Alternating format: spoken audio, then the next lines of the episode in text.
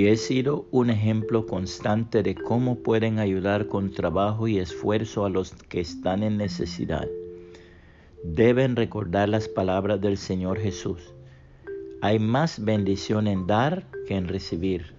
Hechos de los Apóstoles 20:35, nueva traducción viviente. Cuando observamos un mapa de las tierras bíblicas encontramos dos mares bien distintos. Uno de esos mares es fresco y limpio como cristal. En él hay una gran variedad de peces. Sus preciosas riberas están adornadas por verde follaje.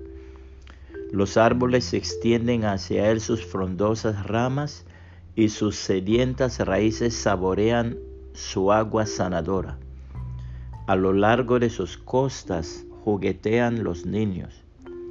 El río Jordán fluye desde las verdes colinas de Galilea y tal parece que sonríe a la luz del sol. Los hombres construyen sus casas a su alrededor y los pájaros sus nidos.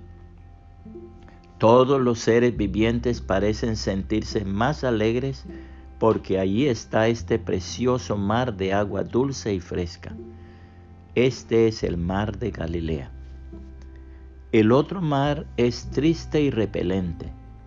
No se ven en él chapoteos de peces, no hay vegetación a su alrededor, no hay cántico de pájaros, ni juegos y carcajadas de niños. Los viajeros escogen otra ruta a menos que tengan algún negocio urgente. Sus aguas son pesadas, pestilentes y sin movimiento. ¿Cuál es la gran diferencia entre ambos mares tan cercano el uno del otro? No es el río Jordán. Este vacía allí la misma clase de agua buena que lleva al otro mar. Tampoco es el suelo ni el campo que le circunda. Esta es la diferencia.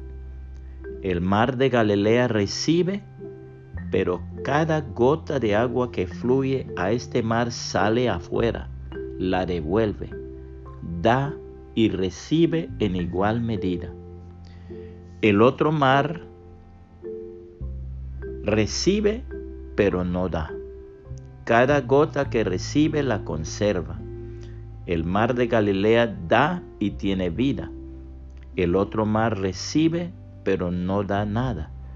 Por eso se llama el mar muerto. Dar es recibir. Así aconseja Dios en su palabra. Ustedes conocen la gracia generosa de nuestro Señor Jesucristo. Aunque era rico, por amor a ustedes se hizo pobre para que mediante su pobreza pudiera hacerlos ricos. Este es mi consejo sería bueno que completaran lo que comenzaron hace un año.